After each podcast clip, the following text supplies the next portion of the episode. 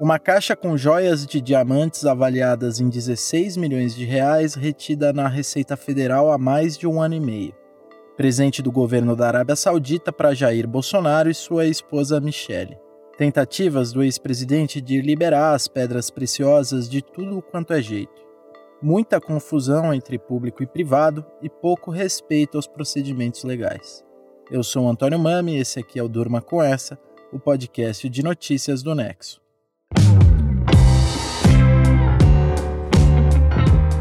Olá, eu sou o Conrado Corsaletti, estou aqui com o Antônio para apresentar esse podcast que vai ao ar todo começo de noite, de segunda a sexta, sempre com notícias instigantes que podem continuar a ecoar por aí.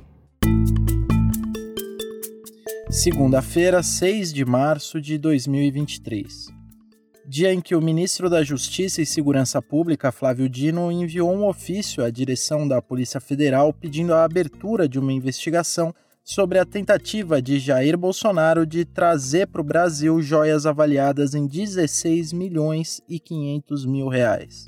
As pedras chegaram em outubro de 2021, quando ele ainda era presidente. O caso veio à tona na sexta-feira passada numa reportagem do jornal Estado de São Paulo que revelou que fiscais da alfândega do Aeroporto Internacional de Guarulhos retiveram um colar, um anel, um relógio e brincos de diamante da grife de luxo suíça Chopard, encontrados na mochila de um assessor do então ministro de Minas e Energia, Bento Albuquerque. Albuquerque, que é militar, almirante da reserva, e o seu assessor integravam uma comitiva do governo federal que voltava da Arábia Saudita, um destino corriqueiro de integrantes da administração Bolsonaro. Segundo um levantamento do site Brasil de Fato, foram 151 comitivas enviadas ao país árabe entre 2019 e 2022. Nenhum outro governo brasileiro visitou tanto as terras sauditas. No caso das joias, o Albuquerque tinha ido representar o governo brasileiro num evento sobre energia e sustentabilidade. De acordo com o agora ex-ministro, ele recebeu duas caixas de um emissário do governo saudita pouco antes de viajar de volta para o Brasil. Ele disse também que as caixas foram distribuídas na bagagem de membros da comitiva brasileira. Nós, o, o, a comitiva não sabia o que, que tinha dentro daquelas caixas. Eram presentes oficiais do governo da Arábia Saudita. E veio assim como presente oficial. Você ouve aí o Bento Albuquerque numa entrevista ao repórter André Borges do Estadão. Segundo o almirante, as caixas estavam fechadas e ele e seus colegas não sabiam que elas guardavam joias. O ex-ministro também relatou o que aconteceu depois que servidores da Receita Federal barraram seu assessor, que tentou sair do aeroporto sem declarar nada ao fisco. Aí o funcionário da Receita Federal perguntou para mim, ministro, é, o senhor sabe que se trata isso? Porque aqui o, o seu assessor, né, ele disse que não sabia. Eu digo, bom, eu também não, porque a caixa estava fechada é, embrulhada, né? nunca tinha sido aberta. Eu digo, ah, não tenho conhecimento. Isso é um presente, como era uma joia. A joia não era presidente Bolsonaro, né? É, deveria ser para a primeira-dama. E o relógio e essas coisas que nós vimos depois, deveria ser para o presidente, né? De acordo com o Bento Albuquerque, uma das caixas passou pela alfândega sem maiores problemas. Ela continha um relógio, abotoaduras, um anel e uma espécie de rosário, e foi encaminhada ao acervo do Palácio do Planalto. A Receita Federal diz que vai apurar a existência desse pacote. Já as joias que foram retidas lá em 2021 estavam quase já sendo leiloadas com outros bens sonegados apreendidos ali no aeroporto. Mas o leilão foi suspenso porque agora elas são um objeto considerado prova de um possível crime. O Estadão teve acesso a documentos da presidência, de ministérios e da Receita Federal mostrando que de 21 de outubro de 2021 a 29 de dezembro de 2022, nas vésperas do fim do mandato de Bolsonaro, o então presidente mobilizou a máquina pública para tentar fazer com que as joias fossem liberadas. Um processo que começou com o assessor de Bento Albuquerque tentando passar na Receita sem declará-las que continuou logo na sequência, com o ex-ministro tentando usar o seu cargo para influenciar os fiscais, sem êxito. Nesse momento, o Albuquerque disse aos servidores que se tratava de um presente oficial. Os fiscais então orientaram a declarar as joias dessa forma, mas o ministro se recusou a fazer isso. Oito dias depois da apreensão, o gabinete do Bolsonaro mandou um ofício para o Ministério de Minas e Energia dizendo que ia fazer uma análise para saber se as joias ficariam no acervo privado do Bolsonaro ou no acervo público da Presidência da República. Logo depois, em 4 de novembro, o Ministério das Relações Exteriores e o Ministério de Minas e Energia mandaram um ofício pressionando a Receita Federal para liberar as joias. Em nenhum dos dois documentos estava claro se os presentes seriam parte do acervo público ou do acervo privado. Em 28 de dezembro de 2022, um ano depois da apreensão, o gabinete do Bolsonaro pediu de novo a liberação das joias. O presidente ia deixar o cargo dali a poucos dias. Na mesma data, o secretário da Receita Federal, Júlio César Vieira Gomes, mandou um ofício para a alfândega de São Paulo reforçando o pedido do Bolsonaro. Nenhum dos dois apelos foi atendido, mas um dia depois de ter atuado em favor do ex-presidente, o Vieira Gomes foi nomeado para assumir um cargo na Embaixada Brasileira em Paris. A nomeação foi revertida por Luiz Inácio Lula da Silva, sucessor de Bolsonaro, ainda em janeiro de 2023. Na última tentativa de reaver as joias, o ajudante de ordens do Bolsonaro, Mauro Cid, mandou um militar pegar um jatinho da Força Aérea Brasileira para o aeroporto de Guarulhos. Em 29 de dezembro, o militar tentou convencer um fiscal a liberar as joias, argumentando que elas não poderiam ficar retidas sob um novo governo, mas ele não foi atendido. Bento Albuquerque disse ao jornal O Globo que os presentes seriam devidamente incorporados ao acervo público da Presidência da República. Ao canal de notícias CNN Brasil, o Bolsonaro disse que não tinha conhecimento de presentes nem de valores, e também afirmou que as joias seriam encaminhadas ao acervo da presidência. No Instagram, a ex-primeira-dama Michele Bolsonaro escreveu o seguinte, aspas, Quer dizer que eu tenho tudo isso e não estava sabendo? Meu Deus, vocês vão longe mesmo, hein? Estou rindo da falta de cabimento dessa imprensa vexatória. Fecha aspas. Quando alguém traz do exterior um produto com preço maior do que mil dólares, a lei brasileira prevê que essa pessoa pague um imposto de importação de 50% do valor do item, nos casos em que alguém tenta trazer esse produto para o Brasil de forma ilegal, entrando na fila do nada a declarar antes de passar pela alfândega do aeroporto, é aplicada também uma multa de 25% sobre o preço do produto. No caso das joias do Bolsonaro, isso tudo daria um valor de pouco mais de 12 milhões de reais. Não há nenhuma informação de que o governo ou o presidente tenham tentado regularizar a situação por essa via. O argumento usado agora por Bolsonaro e pelo ex-ministro Bento Albuquerque é que as joias seriam incorporadas ao acervo público da presidência. Mas em nenhum momento isso foi explicitado nas comunicações oficiais entre o governo e a alfândega de São Paulo. Segundo a Receita Federal, não houve nenhum pedido para que as joias fossem tratadas como um bem da União, e por isso o presente ficou retido. A distinção entre o que é público e o que é privado no acervo de presidentes da República é um tema que demorou a ser esclarecido no Brasil. Até 2016, existia um vácuo legal sobre o tratamento dado a presentes recebidos por presidentes. Segundo o entendimento prevalecente, só eram considerados parte do patrimônio público os bens recebidos em solenidades de trocas de presentes. Naquele ano, 2016, o Tribunal de Contas da União resolveu disciplinar a questão. Na ausência de uma previsão mais precisa, a definição do que era público e privado estava partindo de presidentes e assessores, sem critérios claros.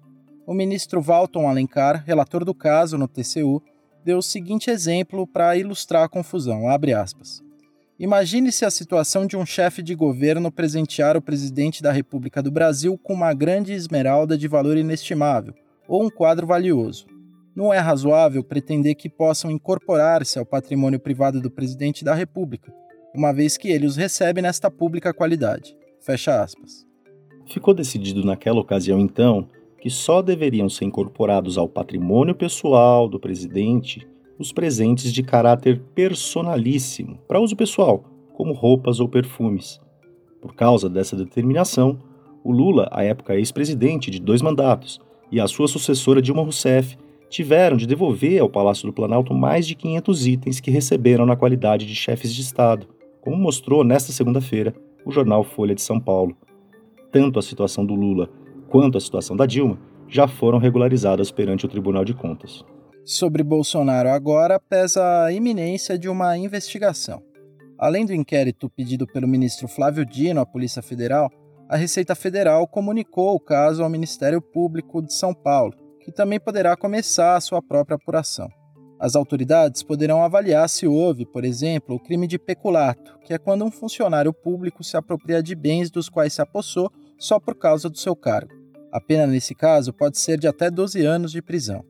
Outros crimes aventados são o de descaminho, que é o não pagamento de imposto, com pena de até 4 anos de reclusão, e de lavagem de dinheiro, que pode dar até 10 anos de cadeia.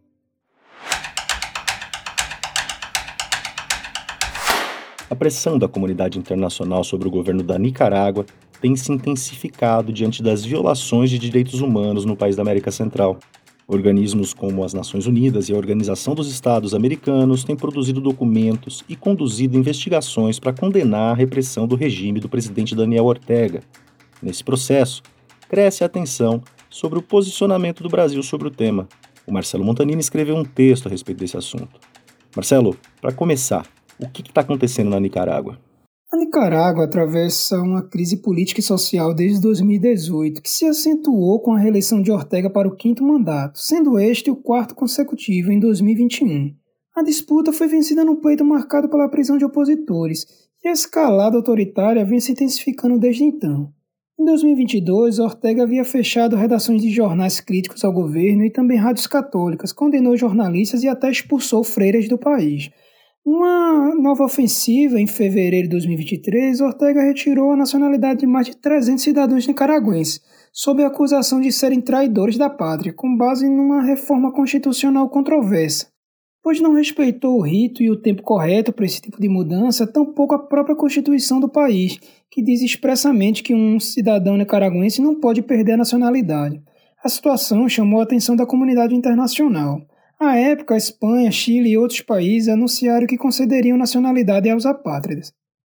E Marcelo, como têm sido as reações oficiais ao redor do mundo sobre as violações? E qual tem sido a posição de governos da América Latina e mais especificamente do Brasil?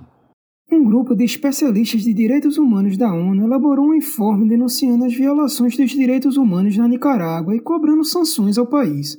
O documento aponta abusos diversos, como execuções extrajudiciais, detenções arbitrárias, torturas, privação arbitrária da nacionalidade e do direito de permanecer no próprio país, e afirma que o governo Ortega cometeu crime contra a humanidade. O governo brasileiro se calou e não aderiu à declaração conjunta que reuniu mais de 50 países, entre eles países sul-americanos governados pela esquerda, como Argentina, Colômbia e Chile. O presidente chileno Gabriel Boric, por exemplo, é um crítico mais ao governo Ortega, o qual classifica como uma ditadura. Há, todavia, uma expectativa do Brasil se manifestar sobre a situação nesta terça-feira no Conselho de Direitos Humanos da ONU. Esse texto do Marcelo você lê em nexojornal.com.br. Aliás, você sabia que o Nexo Jornal é um jornal por assinatura e que não tem publicidade? Você, que é ouvinte do Durma, pode assinar o jornal com um desconto especial a gente traz o link aqui na descrição do episódio. Vai lá e apoie o jornalismo independente.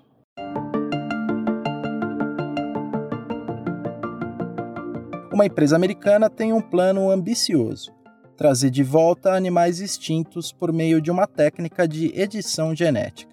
Quem conta mais sobre isso pra gente é o César Gaglione, que escreveu um texto sobre o assunto para Ponto Futuro, editoria do Nexo, que tem a ciência como um dos seus temas-chave. A Colossal é uma startup fundada pelo geneticista George Church, um dos responsáveis pela decodificação do genoma humano. A missão principal da empresa é criar uma biblioteca genética de milhares de espécies de animais diferentes, em especial os que estão em risco de extinção.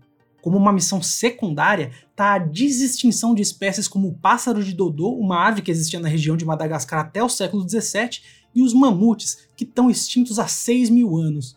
A ideia é usar a edição genética da tecnologia CRISPR, que venceu o Nobel de Química em 2020, para ter um mapa completo do genoma desses animais e tentar recriá-los com reprodução assistida.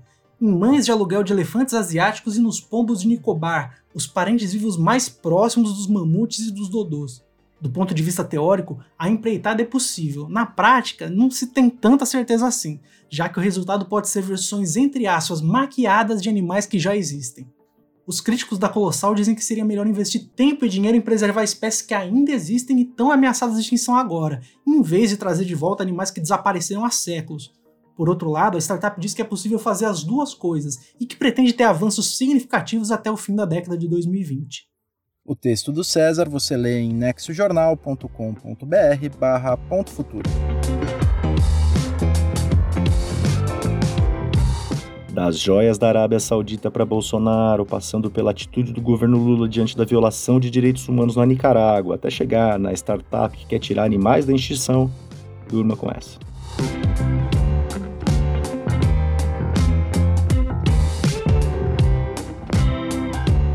Com roteiro de Antônio Mami, edição de texto de Conrado Corsaletti, participação de César Gaglione, Marcelo Montanini e edição de áudio de Pedro Pastoriz, termina aqui mais um Durma com essa. Até amanhã.